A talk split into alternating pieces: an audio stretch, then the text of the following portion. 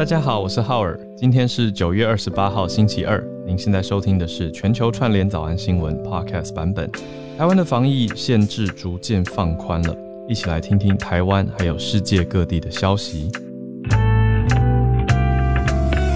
今天我们盘点的几则新闻是跟呃疫情比较有关系，例如说呢，台湾疫情相关的规定，昨天其实。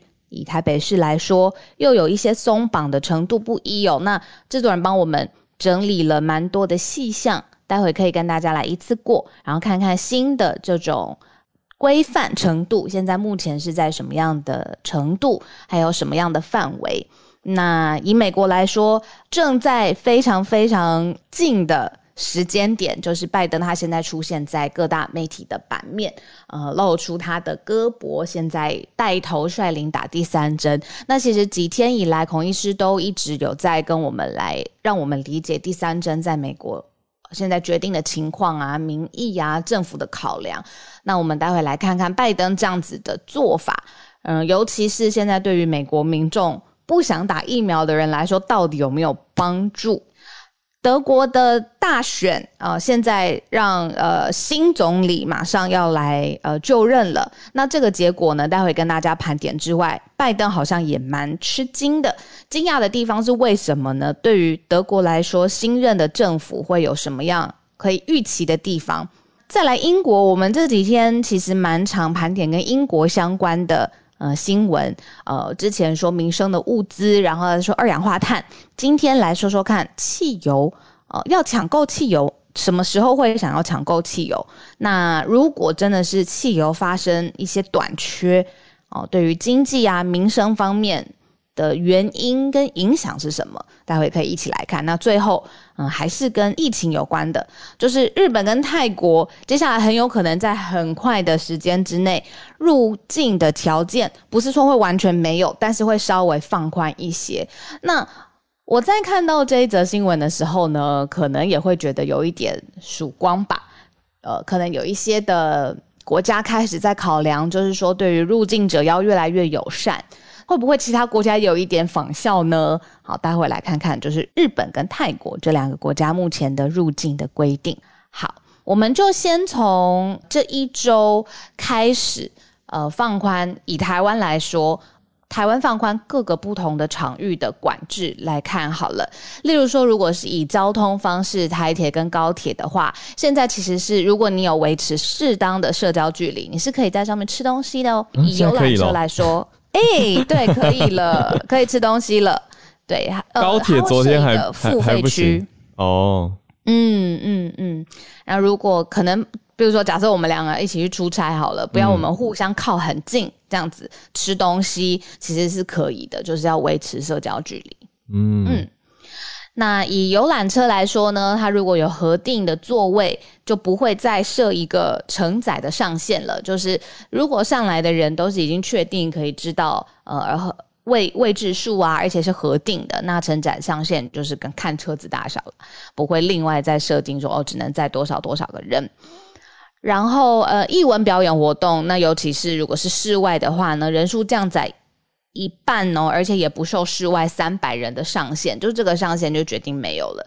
那这个对于艺文表演的可能很严重嘛，相关的行业来说，那里面室内实际的座位入座开始可以不限梅花座跟间隔座了，所以很酷，也不受室内八十人以上的上限限制。之后准备松绑吗？嗯，规划从这一周放宽了，这一周开始放宽了各个场域的管制的措施。嗯，那十月五号开始有条件要部分开放的休闲娱乐场所呢，包括了之前我们说的 KTV 啊，大家是不是很想念要唱歌？呃，然后还有桌游、麻将、休闲馆，这个之前是几乎是完全不能营业的嘛。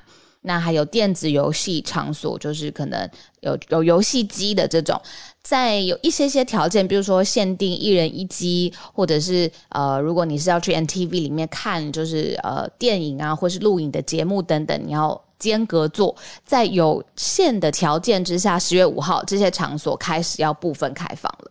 像我之前呢，我其实每我其实每一个阶段，我都好像有一个请朋友来家玩桌游的仪式感，就是什么事都不做，就是好好一整个下午晚上都在窝在家里，各式各样玩桌游，然后大吃东西，然后就是狂聊天，很放松这样。很想念一，然后一开始迷上桌游，就是有跟朋友一起去呃桌游的外面的那种，大家可以聚在一张桌子上面玩一些猜谜啊，这种桌游的游戏。后来我就觉得，哎，在外面可能还是有一些些，你知道，嗯，小小的不能够做自己嘛，是不是？所以就想说，好，就全部约在家里面的。那这种类型的休闲娱乐场所，十月五号开始有条件的开放啦。我觉得可能大家最在意的，浩尔应该最在意的是 KTV 吧。可是很多人其实，在讨论呢，因为只能喝水，对不对？就是 KTV 是有条件开放啊。我当然觉得谨慎很好啦。可是其实大家也在讨论说，嗯，这样大家还会想去吗？就去去唱歌。我话我的话，其实会觉得我没有那么急的想要去 去喝水跟唱歌。因为我觉得 KTV 生意的确也很难做啦，因为像是现在一群朋友如果聚在一起，然后家里面有一个荧幕或投影可以放的话，其实就就就像是 KTV 啦，对啊，所以我会觉得说，嗯，KTV 其实 KTV，比如说大家应该有一些共同回忆吧，比如说在 KTV 吃水饺，在 KTV 吃牛肉面，那个我觉得那个也是。Part of the experience，我觉得，我也是，对啊，所以我觉得我自己是还没那么急的要去，诶，大家再看看，而且我是觉得还是再小心一点会比较好。就是虽然说松绑是好事啦，而且看到大家好像诶。有一种可以解禁的感觉，微微解禁的感觉。可是我觉得整体还是要再小心一点点。那这是台湾目前的呃稍微各方面放宽的状况。那其实因为细则规定是针对呃各种不同类型的场所啊，它的规定实行还有上限，其实规范也蛮细的。所以就是大家如果要就是比如说。前往各种你想要去的，比如休闲活动或是聚会的话呢，我觉得现在已经有一个习惯，就是可能会上网很快看一下，不论是你去呃我们自己的 CDC 上面看一下规范等等，那至少确定就是说，嗯，也一切的行为虽然好像有慢慢松绑的这些空间，但是还是在规范呃之下或指引之下来进行。那这个是台湾目前的情况。那同样相关的，就是放在疫情之下来看最新发展的，就是我们挑出来一则是美国，等于说美国现在就是呃，拜登他带头。嗯，希望呢，这个第三季这件事情，或者是前面两季啦，就是希望，就是美国民众还可以再提高这个疫苗接种的意愿，那也是带头希望民众是可以打到第三季。嗯，那他打的是第三季的辉瑞的疫苗，那同时是向全。全国就是全美的民众来宣传这个加强剂的意义，然后有很多呃民众是他偏高龄，嗯，呃高龄的时候会有疑疑问，他是在这个宣导当中呢，是特别针对这些高龄的群众再次去宣传他们去。告诉他们这个施打的信心。那他自己有说说，一如我打了前两季的疫苗，现在呢，在大家公开面前，我追加施打了第三季。因为呢，他就直接说，拜登说的，美国食品药物局 FDA 还有疾病管制预防中心，就是美国的 CDC，已经完成了所有的审核了，认为施打辉瑞第三季是安全而且有效的。好，这是拜登他亲自的宣导啦，所以他带头来打第三针，刚讲出露出他的手臂。好，那再来，我们也要谈谈我们有关注到的拜登经济学。哦，可以啊，可以啊，你有看到就是拜登的经济方针、经济哲学，比如说对于美国跟中国之间的串联或改变吗？因为之前不是很虽然突然拉到日本，讲到安倍经济学 （Abenomics）。那现在也有人在谈新的是 Bidenomics，拜登经济学，讲的当然是中美竞争之间的一个经济原则哦，可以这样子说，就是说美国不用跟中国冲突，可是要进行很激烈的竞争。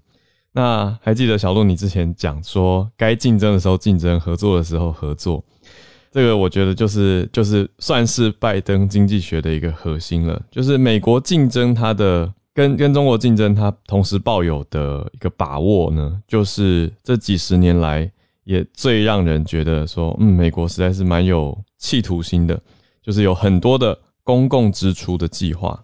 那在拜登政府期间，已经规模有超过六万亿美元，呃，万亿其实就是兆了，对，万亿就是对岸用的的单位，就是六兆美元，那占了美国国内的。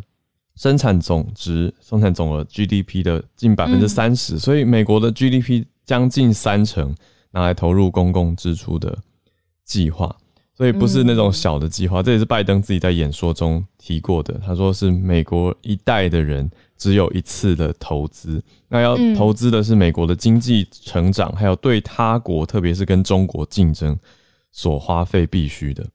那里面呢，当然也包括。这个拜登经济学里面，我们刚刚讲那么多公共支出嘛，那怎样算是 public spending？像是撤出阿富汗，其实也算。所以拜登经济学已经有一大部分算是饱受抨击了。可是拜登都把它解为说是跟中国是一种很强烈的竞争关系。大家想的那个 competition 啊，不一定是这里没有讲对抗，这里是讲竞争啊，就是在跟中国比赛。我觉得换这个词，可能大家感受会更明白一点。而且拜登说到说，在这场竞争里面，中国跟俄罗斯是最希望看到美国在阿富汗再投入十年的国家。这是拜登所谓的经济学，就是花费大量的公共支出来建设美国的经济。那你说撤军回来前期的成本很高，可是后续是不是对美国整体的国防是一个比较好的投资？我觉得如果拉长来看，也许是。这样子想吗？可是也有一些专家的想法，会觉得美国这样是一场豪赌，那就是隔着太平洋在跟对手豪赌。那很明显的是在跟对岸，呃，就是太平洋对岸美中之间的强烈抗争。大概大概根本的概念是这样子。可是这个所谓的 Bidenomics，其实也有很多人在批判吧。那其他的公共支出，包括公路啊、电力、教育、医疗。这些其实是从以前雷根时代的所谓小政府的时代，其实以前都是由私部门来提供，就是私人企业啊，就是 Ronald Reagan 总统那个时候是算小政府，但现在由国家这样大举的提供公共支出跟益助，是不是会变成某种程度的放大政府，也是大家在关注跟关心的，就是基础建设的投资。对，这个就是现在可能是一个总统他的风格啊、方向啊，其实奠定的是整个国家整个经济的组成，还有它蔓延在嗯全世界范畴上的，比如说竞争的关系也好，合作的关系，那个就是从经济面来看，拜登他现在呃他的他的位置，对啊，谢谢奥尔把它延伸出来。嗯，好，我们继续看到下一题，就是德国的大选现在。呃，应该算是几乎确定了啦，八九不离十，新任的总理会是左派的社民党的领袖。呃，他的名字叫做肖兹 （Schwartz），就是他的呃 last name 这样子。那他过去的背景呢，是为什么他这次会当选，而且这个支持度排名最先？是因为他过去他就已经担任德国汉堡的市长了，嗯，而且他是在梅克尔领导的时期，他担任的是梅克尔政府里头的财政部长。那全国疫情肆虐的时候，不对，全世界疫情肆虐的时候，其实大家都会很在意，就是经济有没有首当其冲受到很大的冲击嘛？那以德国的经济表现来说，其实是没有受到很多的影响的，所以它其实就是在这一。过去的执政的经历当中，其实就已经很受到肯定，嗯，然后也在民众之间大受好评，所以等于是他踩在他过去的经验上面，现在他非常渴望出任德国下一任的总理，嗯，但是外界有给他一个很特别的称号，叫做机器人，主要原因是因为他的个性呢是非常一丝不苟的，那呃，而且是很有企图心。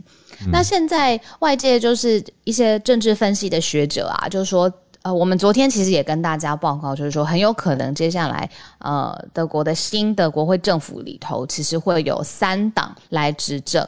那呃，这个组合性的可能性应该是最大的。嗯，那很多人会说，好像德国总理跟台湾有什么关系？那其实就有一些呃分析这样指出，其实跟台湾是非常非常有关的。首先，以呃德国境内来说。德国境内现在，它如果要推，比如说欧盟一直很推的环境友善的车子，那它对车用晶片的需求是很强势的。这件事情，台湾其实有很大的优势，可以来进行商务上面的谈判。嗯，然后再来，我记得我很呃。很早很早，可能四五年前就有主持过离岸风电的这种主要投资的论坛。嗯德国它真的是在欧洲来说是投资力度非常非常大。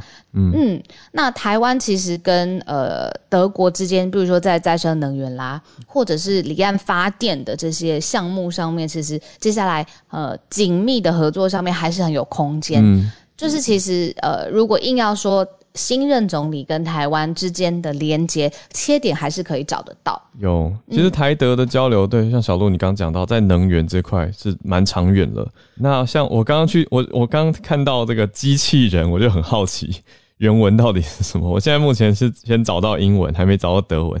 英文是形容词，很有趣。英文大家是说 Olaf Scholz 是 robotic，就是蛮多家媒体都。默默的补上了这个小小的称号，但都有加一个引号啦，就代表是民间非正式的很多人对他使用的形容词。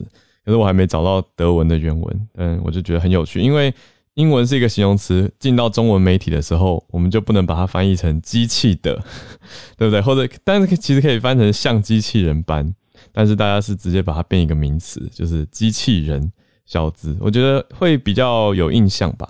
嗯，那这个是德国现在跟大家梳理一下大选上面发生的情况。嗯，谢谢信奇老师补充给我，肖兹机器人肖兹的德文原文是 s h o z o m a t 它是 s h o z 加上 automat，就是 automatic 的德文，就自动化或机机器机器的这个形容词，所以它的在原文也算是一个呃形容词结合在一起，所以是肖兹机器人。这样子的感觉，那德国很常组合字，所以就被德国当地一些人组合成一个 s h o z o m a t 我觉得还是英文的 robotic 大家比较好记，所以 Olaf Scholz 就是德国接下来这个很可能的总理人选呢，被大家叫做一丝不苟的机器人。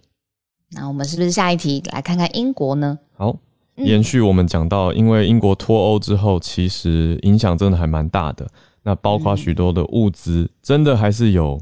有一些缺乏的情况，我觉得从我们第一次讲到说超市缺东缺西，但是有听友上来补充当地的照片开始，到后来我们又第二次在报道的时候，又有有听友也在上面讨论，那到现在其实越来越明显的缺汽油，这种比较是应该说运输业的缺乏，我觉得是蛮明显的。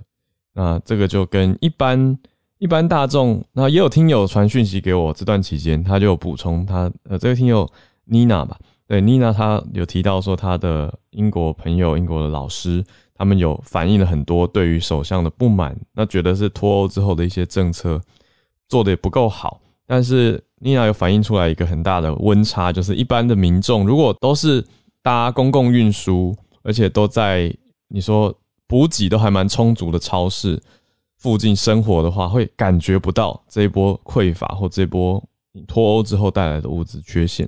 可是有一些地方比较刚好，那个地方补货补不及的这些小超市或者这些地方的人，就会感受很强烈，而且还有感觉到物价的成长。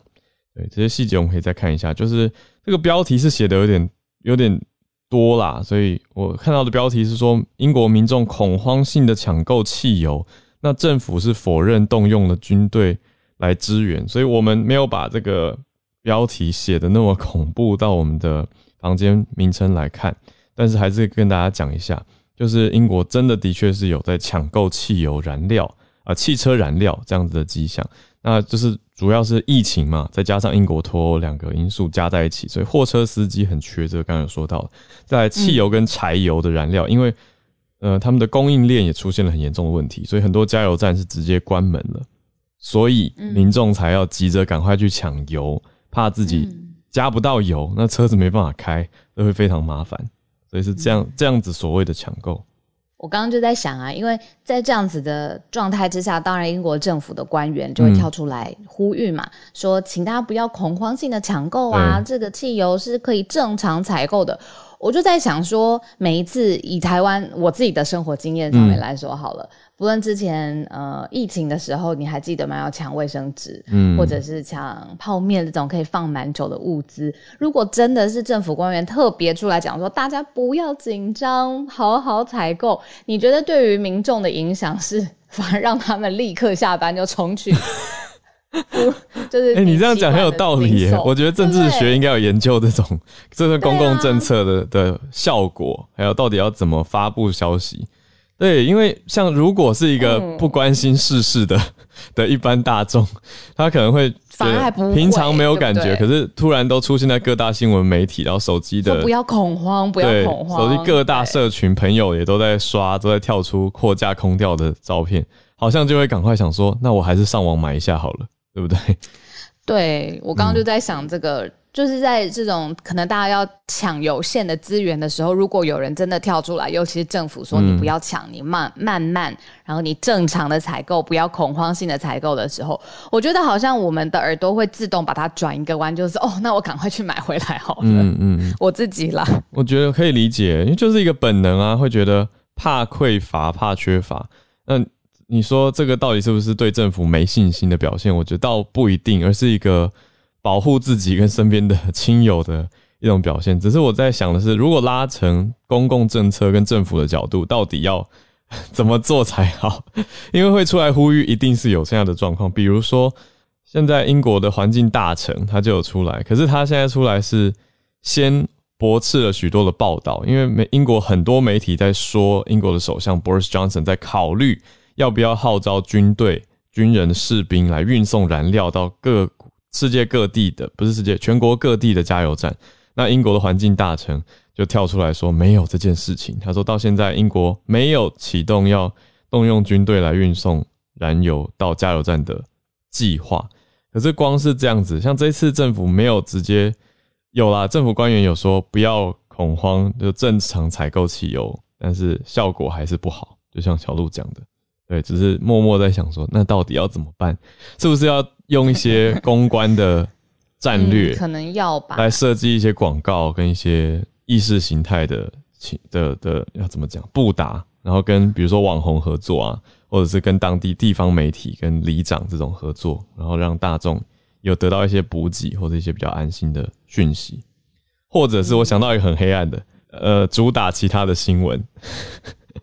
让大家把焦点转移，对啊，这都是有可能的。不过当然目前是没有看到啦。那目前在英国这边就是有发生这样的情况。那我们在英国的听友，待会如果有关注到任何的特殊的情形，或者是一些嗯，你觉得当地诶爆出了什么重要的消息，也可以来跟我们分享。好，那今天最后一则跟大家盘点的新闻，还是跟疫情相关的。那可是这个好像有一点点曙光的感觉吗？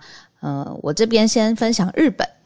日本呢有一个官房长官，他叫加藤胜信，他就宣布说，从十月一号开始，如果你是接种疫苗的。人哦，你呃回到日本或者是入境到日本的人呢，你的隔离时间是缩短的到十天，原先是十四天嘛，那现在是在你完整接种疫苗的情况之下，你十天隔离就可以了。那它的原因是希望可以来刺激现在已经呃稍微有一些些停滞的社会啊、经济啊各方面的呃行动。那如果第十天检验是确认是阴性的话呢，那你就当天解除隔离。对，那这个是呃，针对十月一号开始的新的条件嘛？只是说，如果是呃日本以外的接种的证明，那你的疫苗必须要经过日本认政府认定，那或者是是在日本政府认定的国家或是地区，那你这个接种证明就有效。所以你必须要提供，因为它的前提条件就是你要完整接种疫苗嘛。那这个接种的证明是需要。呃，是在什么国家接种的，是需要日本政府认定的。嗯，那这个是他们放宽了边防的防疫措施。嗯，在日本这边认定。那另外也跟大家讲一下泰国的情形。泰国是分成四阶段来开放。那泰国是在十一月会让完整接种疫苗的人入境曼谷不用隔离。我想这个也是蛮新的一个消息。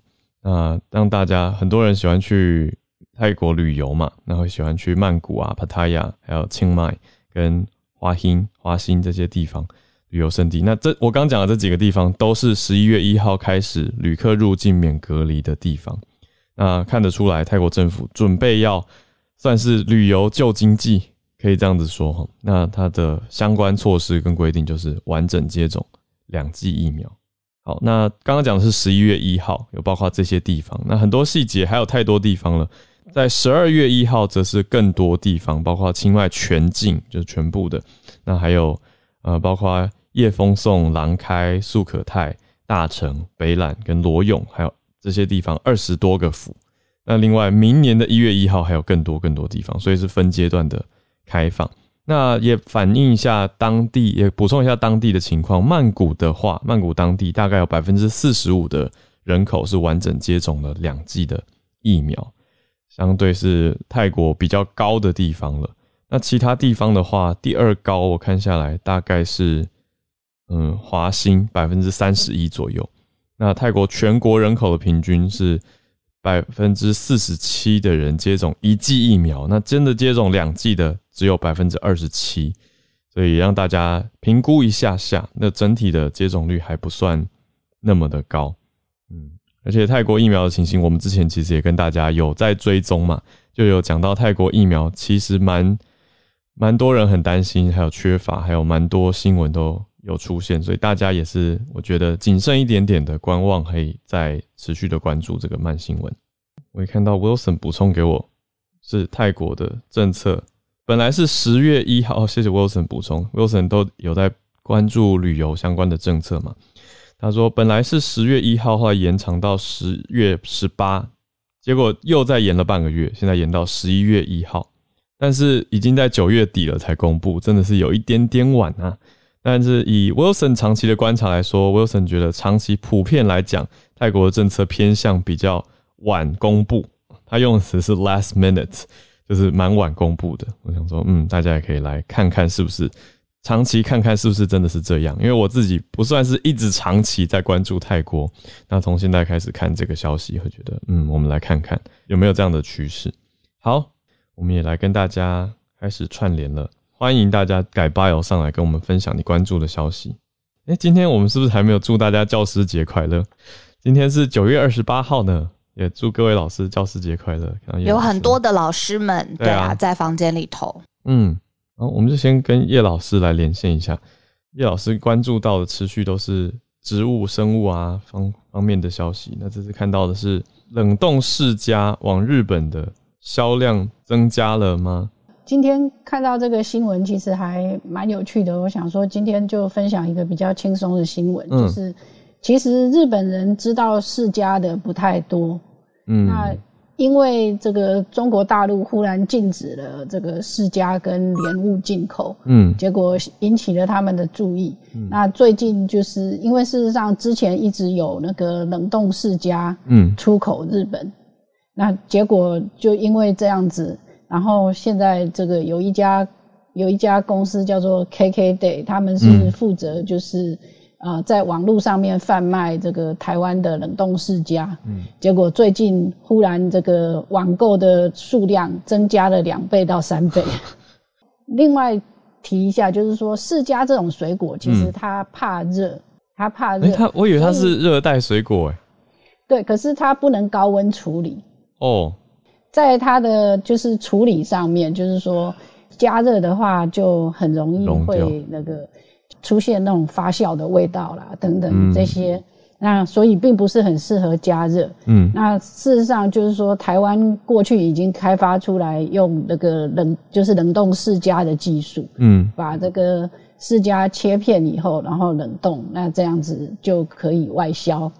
对，因为释迦其实是不太容易保存的水果。嗯，即使是冷藏哈，嗯，像我看到的资料，他也提到说。如果你买回来释迦，就是一下子吃不完要冷藏的话，也要注意在冰箱里面不要太靠近那个冷气的出风口，嗯，否则的话它会就是它会变色，然后影响到口感啊等等。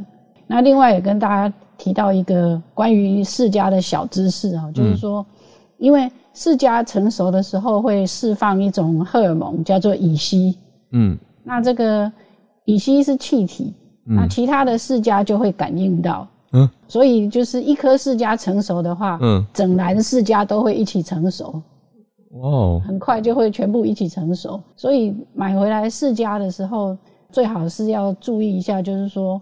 如果有释迦成熟的话，要赶快把它挑出来吃掉，嗯，否则的话，很快就全部都一起成熟。因为乙烯其实就是一种催熟的荷尔蒙，那事实上在很多那个就是很多果实的催熟上面，他们会使用乙烯，就是摘的时候是半生不熟的，嗯，然后低温运送到产呃那个销售地的时候，再释放乙烯把它催熟，嗯，刚刚提到教师节哈。国际教师节是十月五号，对，只有台湾是那个九月二十八号。国际教师节是十月五号哦，但是好特别。美国对，但是美国的教师节也不是十月五号，嗯，美国的教师节是一个比较特别的日期，我现在忘记了。十月五号是联合国教科文组织定定的，嗯，所以其实还有蛮多国家其实就是放在十月五号那一天。哦，老师，我找到美国教师节是一个礼拜耶。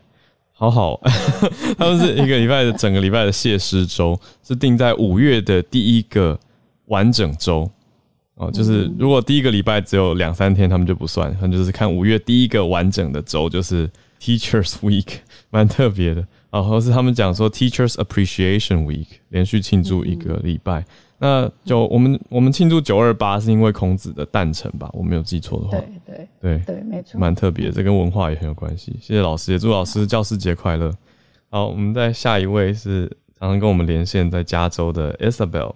啊，我今天想要 share 就是是美国大学就是入学生他现在有性别有失衡的状态。嗯。那根据《华尔街日报》最近报道是说，啊，在二零二零跟二一这学年，就是女大学生现在在占美国大学生比例是百分之百分之六十。嗯，他说在未来几年内，这个差距会越来越大，会达到一比二，也就是说，每三位大学毕业生只有一位会是男的。这么少哦？那他们专家认为是说，男性。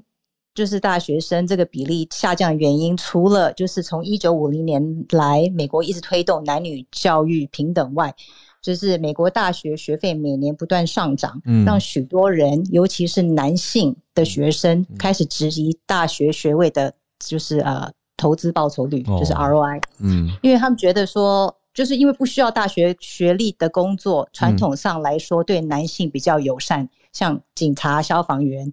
那从军也是一个美国十八，就是一个美国十八岁高中毕业男性普遍的选择。嗯，对。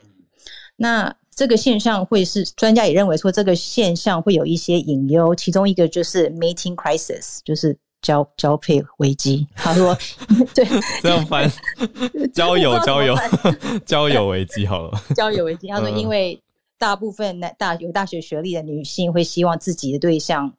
学历对对象的学历是跟他一样，或是更高的，嗯，所以他是所以他认为说，其实这是也是会有危险，因为他觉得社会上最危险的人就是经济和精神上缺乏的男性。他说，从全世界来看，治安比较不稳定的国家，通常都有比较高比例的没工作、不上班的未婚男性。嗯，所以这样就是一个对。谢谢 Isabel。对啊，客气。这个蛮 蛮隐忧啦，算是一个有点担心的现象，因为刚刚讲到是逐渐出现的这个趋势，对不对？所以的确。那大家回想自己大学时候的时光，还真的，如果 班上是有一些科系男女比例本来就比较悬殊的话，都会发展出跟别的科系来往的情况吧？我想这个应该是举世皆然。嗯，对，所以如果整个学校偏向男女比例，其实台湾也有一些学校男女比例落差有有点明显。比如说我身边朋友，我听到正大的女生就蛮多的，就正大政治大学相对男生比例就比较少，就会变成。嗯，有这种哎交朋友的，也不知道危机啦。就是这个这这位 NYU 的教授用词比较特，比较吸睛，还有了 mating crisis，这样听起来就哇，很大家很很担心。对，可是比较偏向。为什么说正大不说青椒？青椒女生有很少吗？呃好像是欸，一比七吧，如果我没有记错的话，我还听过一比十一，就是男生跟女生的。因为我认识蛮多青椒的女生的啊、是我比较幸运，是 这样吗？青椒它都是几乎都是理工科系为主，哦，然后所以反而正大正大的女生我不是很确定，大家可以我觉得我们这边出现了我跟小鹿的性别偏见，请大家没有，我很确定担待。清大的新呃性别我们的抽样偏误啊比例是很应该这样讲。对啊，嗯。没有我也听过一样的。对啊，嗯，嗯，我我嗯我跟小鹿讲的，青椒很少，一比七嗯。或一比九以上。哇，落差的就可能是文科跟理科的的，就是选项吧。就嗯理科通常嗯偏男的比较多，文科可能就是偏女性比较多。对普遍啦，普遍像很多学校的电机系几乎都没有女生，那很多学校外文系男生也都很少，这是我刚刚讲的科系的失衡。嗯嗯嗯嗯，对。嗯那我想补充一个小小一点，就是也是最近嗯我看到大学的状态，就是我今带我儿子去看，就是去参观大学，然后就因为现在这个非二元性别的这个这个趋势，我听到一个我有一点就是还在 process 当中，就是说他们从大二开始，嗯。就是如果就是就是呃分配室友时室友的的方法是以你 identify 的 gender 嗯。来为主，哦。就是说已经不是你的生理性别，嗯，对嗯嗯，所以、哦，对，所以分宿舍，对，也是一个呃要小对心的。对我我有一就是有一点还在，我我儿子好像觉得没什么 big deal，他大概他他是男的，他觉得没什么 big deal，可是我有一点就是还在还在想这个问题，对，嗯，可以理解。就是如果女生宿舍里面有一个嗯男生外形的人走进来，然后说他的性别认同是女性，他就可以住在这个宿舍里面。嗯，对，因为不是住的人而已，还有关心他、很爱他的家长们也会多想一层嘛。嗯，对所以对，然后校方可能在管理细则上面是不是也要与时俱进？哇，这真的是一个会影响各方面的问题。嗯，对，是蛮大。然后他们现在已经就是听说已经不管，就是你可以，他以前是说是同性嘛，同性还可以当室友，现在已经说你可以选 anybody，因为已经这个非二元已经不是 opposite sex，就是一个 spectrum，所以就是你可以不过是不是我可以问 问一下吗？因为我我对美国大学宿舍的认识是从电影里面来，就普遍的宿舍是比较没有隔间，可能就是两个床。其实对，其实我对从我以前嗯念大学就是这样，就男女本来就是一个同一个同一栋，嗯，那男就是不同同一栋，可是同层，可哦是同不同房。对，嗯同房我我念大学很久以前了啦，就是没有，是没有我是这一次去嗯，对，这一次去我才听到。可是我听说好像从二零一五就开始了，所以哦我好像就是我没有在注意，一直到我自己因为小孩要上大学了，嗯嗯所以我才突然有想到这个问题，嗯，然后我还在还在思考中。对，因为等于是同一个房间的意思，我觉得是是想让大家去了解一个画面实际上是如何。因为一般我我所谓的我会问，是因为很多朋友其实他们分租的地方，有的时候不同房间其实也是有的是有男生有女生的，对对，但是同一个房间。但是有，但有各各自的对同一个房间里室友有各自的一个角落，嗯但是还是没有隔间。这个倒是以台湾普遍来讲，会想起来觉得嗯，好像怪怪的，或是会要多想一下的情况。对，就是对，像我现在就是在这个多想，嗯就是可能家长们的 普遍心理应该也都会像 Isabel 一样。对，就是这样子。谢谢。可以理解。谢谢 Isabel 来跟我们分享这个新的趋势，因为美国普遍大学都往这个方向走，普遍吧。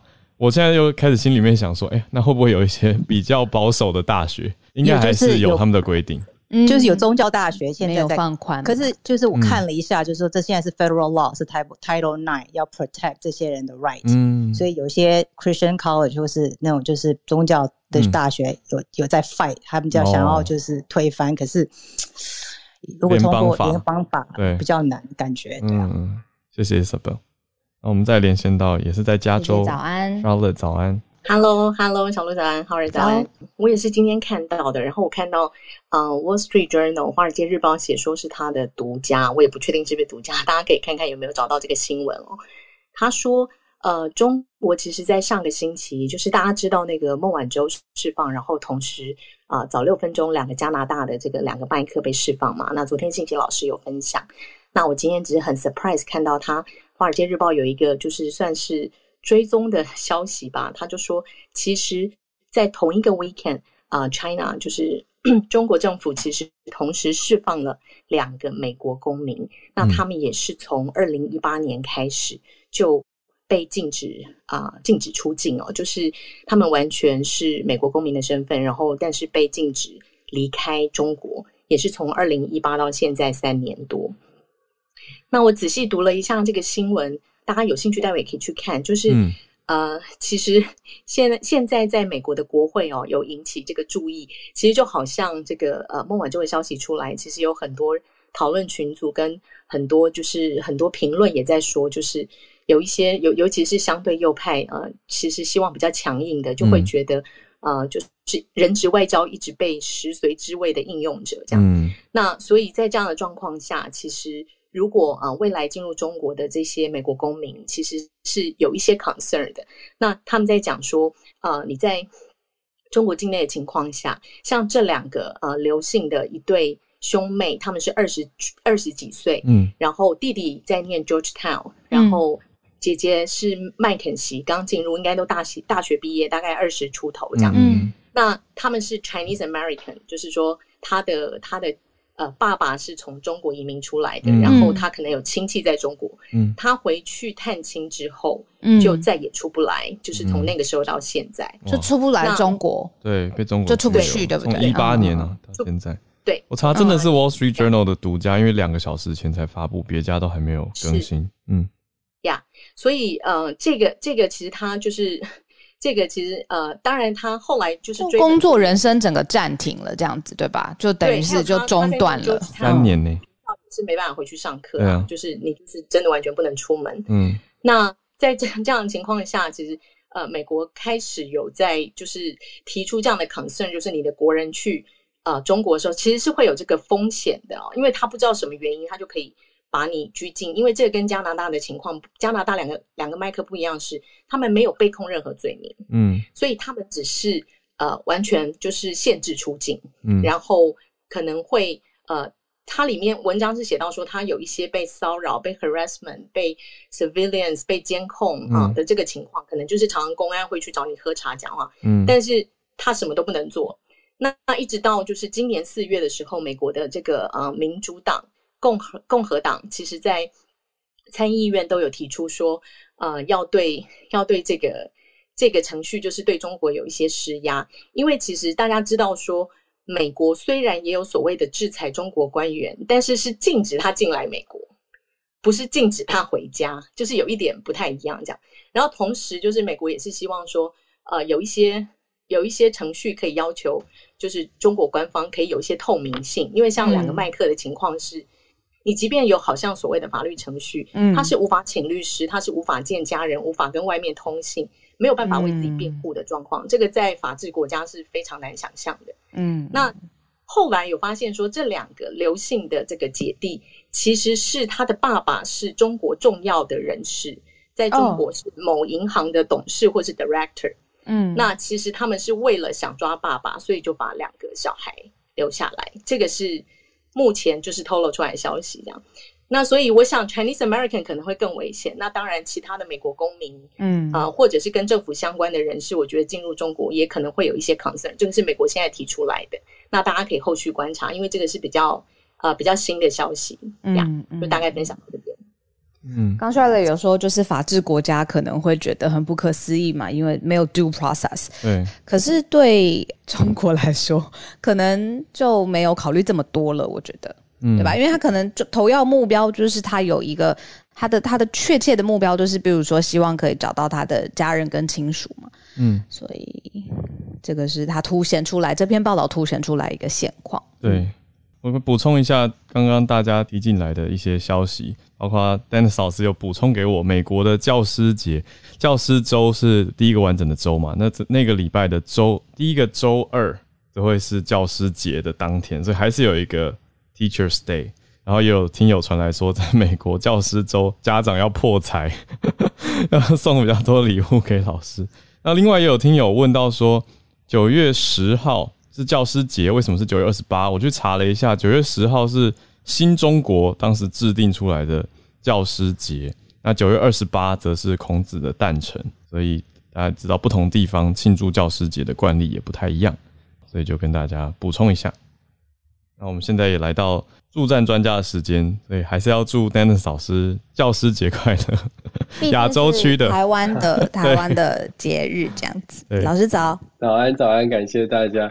我为什么会这么这么记得这个教师节？是因为第一个是因为孩子们要 要要买东西，就像浩文你刚刚分享，还有很多朋友，你小朋友要在学校要送很多要送东西，当然不是被迫啦，但是你就是会表达一些送巧克力啊，送送。像我的话就会送送我们小朋友的老师都是送 Starbucks 的马克杯加加上那个 gift card，我通常是这样送。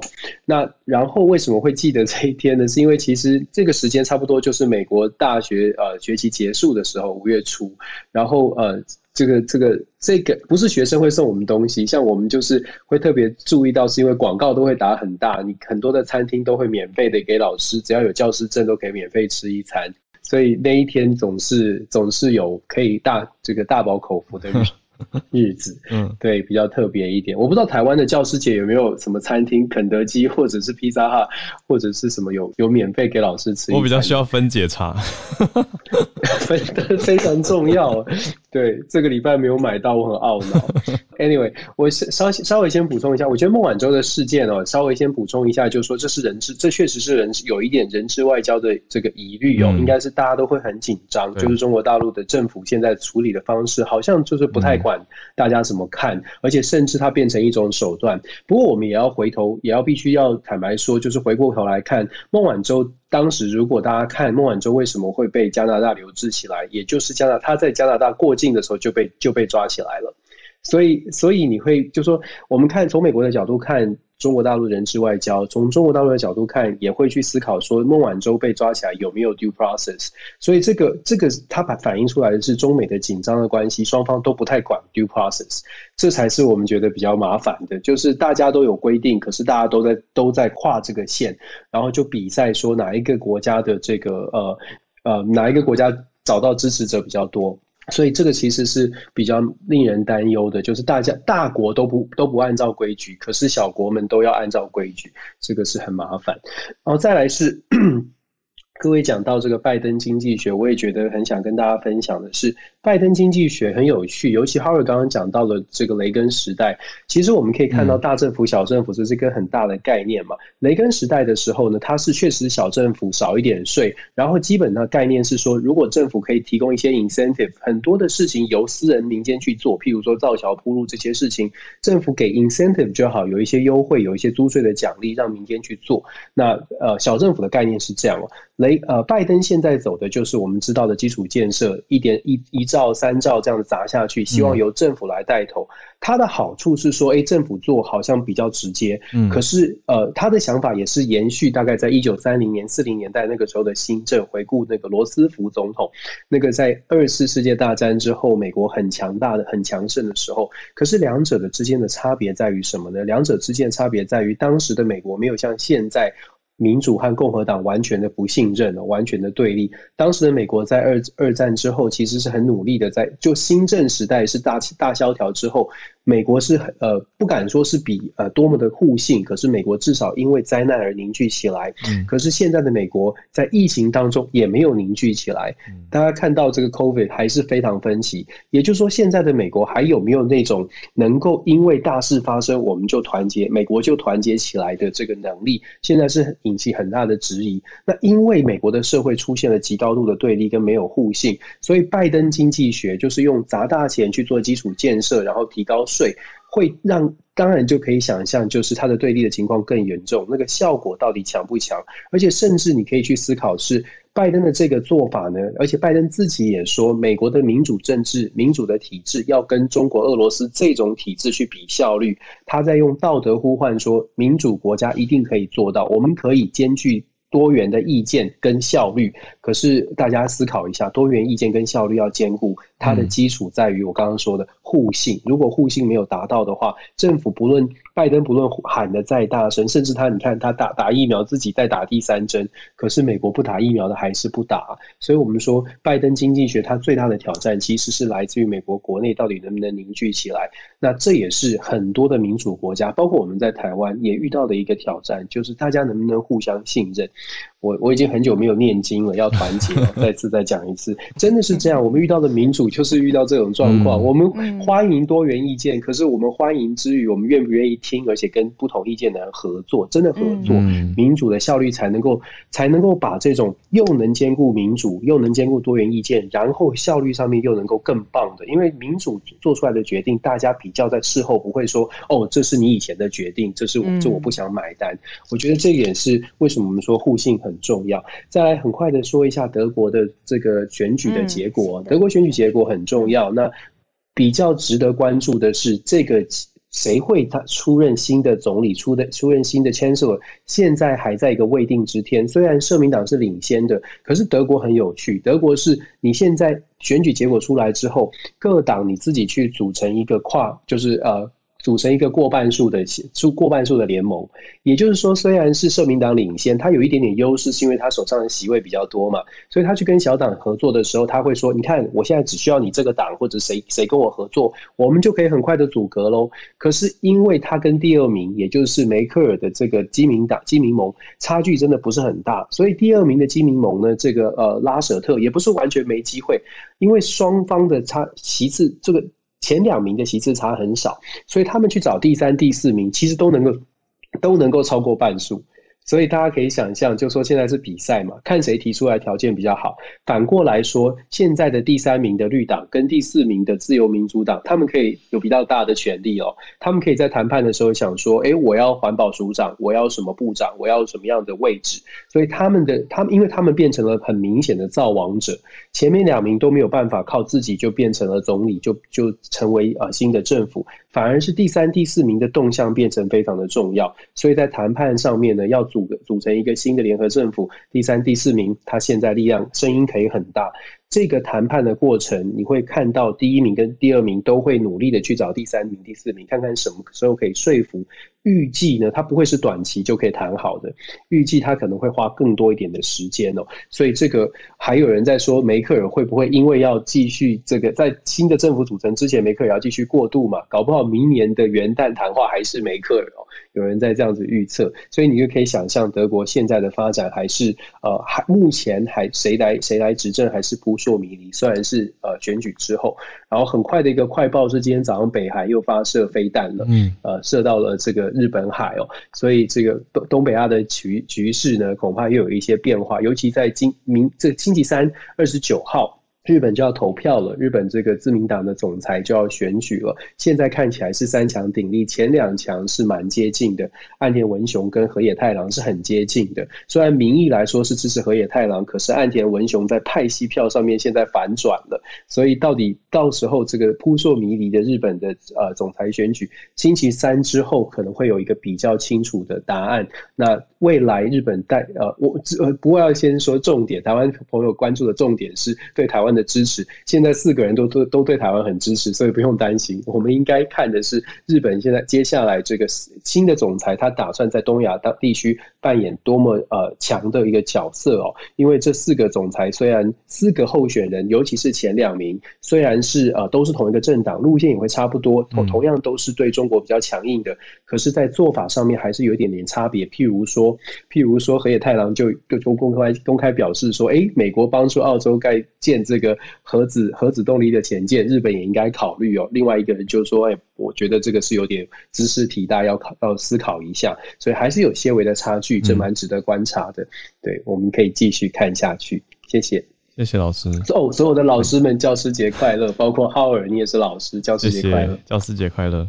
好，嗯，哎，连线到也是大家老师一样感觉的孔医师，而且真的对啊。今天是我祖先的生日，对我刚才在想这件事情。今天选的题目有好多都可以稍微评论一下。嗯，那个先说台湾的疫情松绑好了。我老实说，我昨天在 podcast 有说，我自己有点意外这样的发展。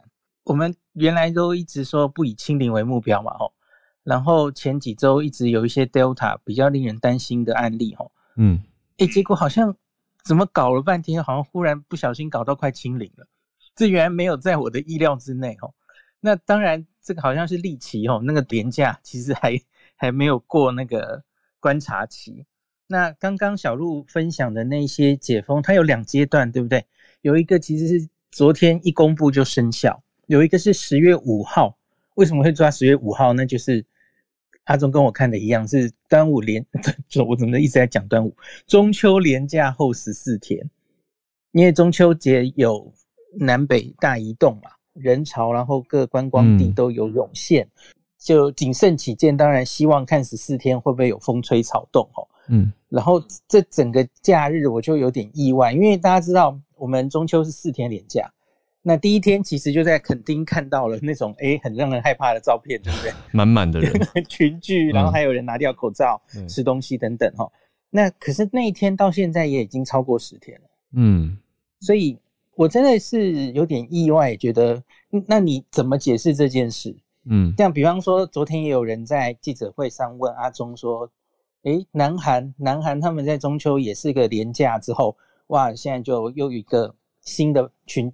爆发出来嘛？哦，那我们跟他们差在哪里？那我觉得很简单，就是差在我不是要说戴口罩，嗯，是差在我们社区原本的干净度。哦，我们已经清到一定的程度了。嗯，我不敢说社区里是完全没有风险的，因为没有风险，我们就根本不需要，还是二级警戒，还是有那么多防疫措施嘛？哦，一直其实都是这样的。嗯，那可是问题是，社区到底有多干净？那？罗富上礼拜六在亚东医院的四十周年的一个会，他是分享跟大家分享说台湾防疫到目前为止的一些心得哦。那我很赞成他的说法，他提特别提出了两点，第一个就是我们的 PCR 检验量能是整个起来的，那到目前为止都是维持在万分之一左右哦。你每测一万个，大概只有个位数个 PCR 是阳性的。然后我们每一天都可以测大概两到三万的 PCR，从五月中以来到现在，我们的量能起来之后就一直是这样哦。那所以，我我觉得那个干净度是很多已经进入社区感染的国家是不太完全不能同样理解的哦，因为那些国家大概就只好非常认真的思考跟病毒共存。我们最近很常听到与病毒共存这件事，特别是他们疫苗打起来之后，哦，那可是我我自己觉得，我们现在不用这么这么在担忧什么。我们现在到底是要清零还是与病毒共存？因为我觉得我们现在战略很清楚。那罗富当天的那个投影片，我最后想跟大家分享一下。那其实就是他分享国内目前防疫的策略，那应该要怎么做？哈，那。第一个就是他说要维持这个检验的量能，因为 PCR 的阳性率其实就是呃代表你检验量能到底够不够嘛，吼。那罗富说我们至少目标啦有一个阈值，就是希望能维持我们的 PCR 阳性率一直在百分之零点五，就是千分之五以下。那这样的意思是你的检查是够的，吼。你你你捞了那么多，做了这么多 PCR，然后只捞到几例，吼，那。PCR 阳性率不要像我们之前有分享过哈，东京到十十五这样子哦，那就是其实你有很多没有去做检查的人，那没有没有捞到这些人，所以你确诊出来的其实只是冰山的一角。那至少我们 PCR 的检验量能要够，不要像五月一开始的那个时候那那样子遇到那样的状况哈。那所以罗富的另外两个结论是。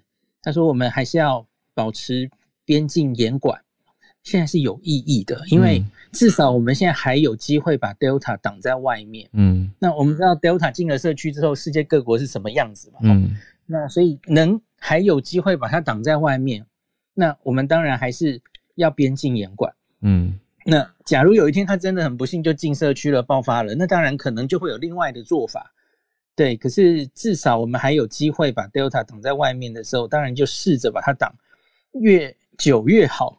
那争取的时间要做什么呢？罗富的最后一个结论就是打疫苗，争取的这个时间是把疫苗打起来，而且是第一季跟第二季都要并重了哦。嗯，我很高兴他有看看到他有这样的结论。嗯，那实际上指挥中心的作为看起来也是往这个方向。大家有没有注意到这这一次这几次来的 A Z 跟莫德纳，其实都已经是在打第二季了。嗯，因为第二季的那个很多朋友他大概。时间已经是 十到十二周左右，已经到了哈。那所以我们现在其实是第一季、第二季是一起一起往上打的哈。那我们第一季前几天刚刚破一半了嘛，嗯。那所以这个在希望应该会好的啦，越来越好。那刚刚讲，刚有提到第三针的问题哈。那个美国真的，我我昨天回头看了一下，他们这一个月真的是疫苗施打速度是停滞，慢很慢。然后很多国家看，你去看每日的时序变化，哦，日本是急起直追，因为大概这一个礼拜日本的疫情也是呃很很棒的，一直在下下降。然后另外一个数字是他们的疫苗打得很快很快，他们在上礼拜跟美国是。交叉了哦，他们施打不管是一剂或两剂都已经超过美国了。嗯，原来日本也有担心说会不会国内也有一些人是反疫苗不敢打疫苗。对啊，目前看起来至少没有日本，呃，至少没有美国差这样。日本是怎么突 破的？医师有观察到吗？呃，首先第一个是他们量没有匮乏，因为他们本来就买很多，他们当时是为了东京奥运，希望能。可是美国疫苗不是也很多吗？对，不是多的问题。对啊，对，就就我我的意思是说，相比于台湾，台湾可能相对疫苗没有那么充充裕。是，那不不仅是施打意愿的问题哈。嗯。那日本我觉得是因为这一波疫情起来有吓到一些人，所以大家还是很愿意出来施打。嗯嗯，然后他们真的打的很快，我看那个图哇，就已经超过两剂，已经超过美国了，已经冲到五十六 percent 了吧？两剂完整施打，那。我不是很确定这一波的疫情下来是不是因为呃疫苗的关系哈，疫苗打上来的关系。那这几天的新闻伴随刚刚那个，你看就疫情下来就会开始考虑这些事了嘛。哦，第一个是九月底应该紧急事态宣言宣言全日本都会解除。第二个就是刚刚有分享的新闻，就是他们已经在考虑边境管制怎么样，嗯，比较解解开一点点哦。嗯，那可是。每次讲到这种边境管制，像上礼拜我们有提到美国嘛，嗯，美国十一月的计划，那我觉得这应该就是世界各国在疫苗打起来之后，它是一定会来讨论这些事，那包括医疗疫苗护照怎么运作，然后到底那个要开放观光，然后要怎么放，放到什么程度，泰国也是嘛，嗯。那可是我们只就台湾来说，我觉得阿中的政策其实就是国内要达到一定的疫苗覆盖率之后，那我们才可能松绑我们自己人回国的时候的检验天数。嗯嗯，对，现在这个十四天，我觉得大概是不太可能，短期内是不太可能放的，因为就如同我们刚刚的策略，我们还有机会把 Delta 挡在外面，我们就挡。对，可是世界各国早就不是这样了。你国内就一堆 Delta，是没办法的选择。这个时候你的边境管制不重要了，没有那么重要了。嗯，所以我相信接下来各国疫情比较下来之后，他们就会竞相开始想要开放这些边境了。跟去年的冬天前的那一波的时候，其实世界有有相对比较开放的一段时间，只是后来英国变种病毒就出现了，对，然后世界各国反而是越越锁越死。因为英国、印度，哈，那他们怕变种病毒入侵，所以因此相对锁边境。可是问题是，现在这两个病毒都嘛传遍全世界了，嗯，所以我觉得他们会相对觉得边境严管没有那么重要了。那所以开放是预期中的，那我们就做我们的事。我们跟别人在疫情的不同阶段，哈，我们就先把疫苗打起来，再做打算，哈，不用那么着急，嗯，然后。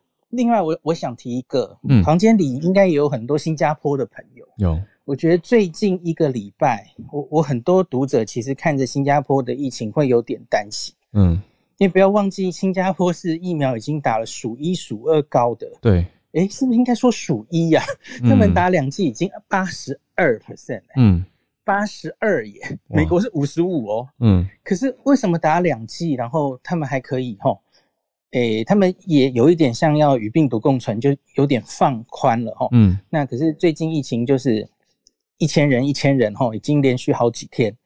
那所以我今天晚上会开一个房间，然后请像今夜谈心，然后新加坡的一些学者吼，嗯，来分析一下新加坡目前他们是怎么。应对怎么看待这一次的这这一波疫情？嗯，因为我觉得新加坡很重要。假如我们已经达到八十二 percent，然后，哎，然后放开的时候遇到了种种问题，嗯，像我有注意到他们小学生染疫的很多哈，哦，学校又恢复 回回到家里上课了，线上上课哈，这这是我们考毕业考的时候都一定会遇到的问题，所以我觉得新加坡的经验很重要。嗯，那我初步看了一下，我觉得跟英国看到资讯差不多，甚至更好，因为他们几乎大家的观察还是，嗯，重症的人、死亡的人还是主要以没有打疫苗的人为主，嗯，然后就算打疫苗的还是重症住院，其实就是一些老人家慢性病，嗯，那基本上他们的重症率跟死亡率都非常的低，那可是因为住院的人还是相比于之前这一整年。还是比较多，所以好像还是对于医疗有一定的压力了。嗯，所以因此，因新加坡其实有点缩回来哈，好像就是上礼拜虽然开放了一阵子，然后忽然政策有点回缩，所以很多新闻就这样大做文章说，哎，这个 达到八成了，还是挡不住 Delta，还是爆发怎么样怎么样？嗯，那可是我觉得今天晚上从新加坡的在地观点，我想看有没有。更深入的解读，我觉得会很好的参考。我们有一个结论之后，明天早上再来跟大家报告。哇，谢谢。然后星期四晚上我会开找日本的朋友讨论日本疫情。哇，就是日本疫情为什么会下来？嗯嗯嗯。他们其实 搞不太清楚为什么会下来，我们做对了什么？嗯，搞不清楚。嗯，所以研讨一下。我有结论，星期五也跟大家报告一下。哇，很期待，谢谢医师。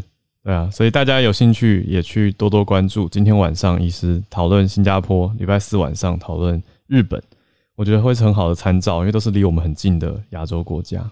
谢谢医师，持续带大家来关心参照国际的疫情，然后也看本地的政策。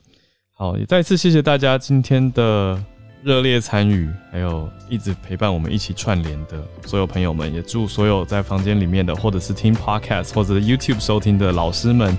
教师节快乐！感谢你的收听。有任何想要告诉我们的话，欢迎透过各种管道留言给我们。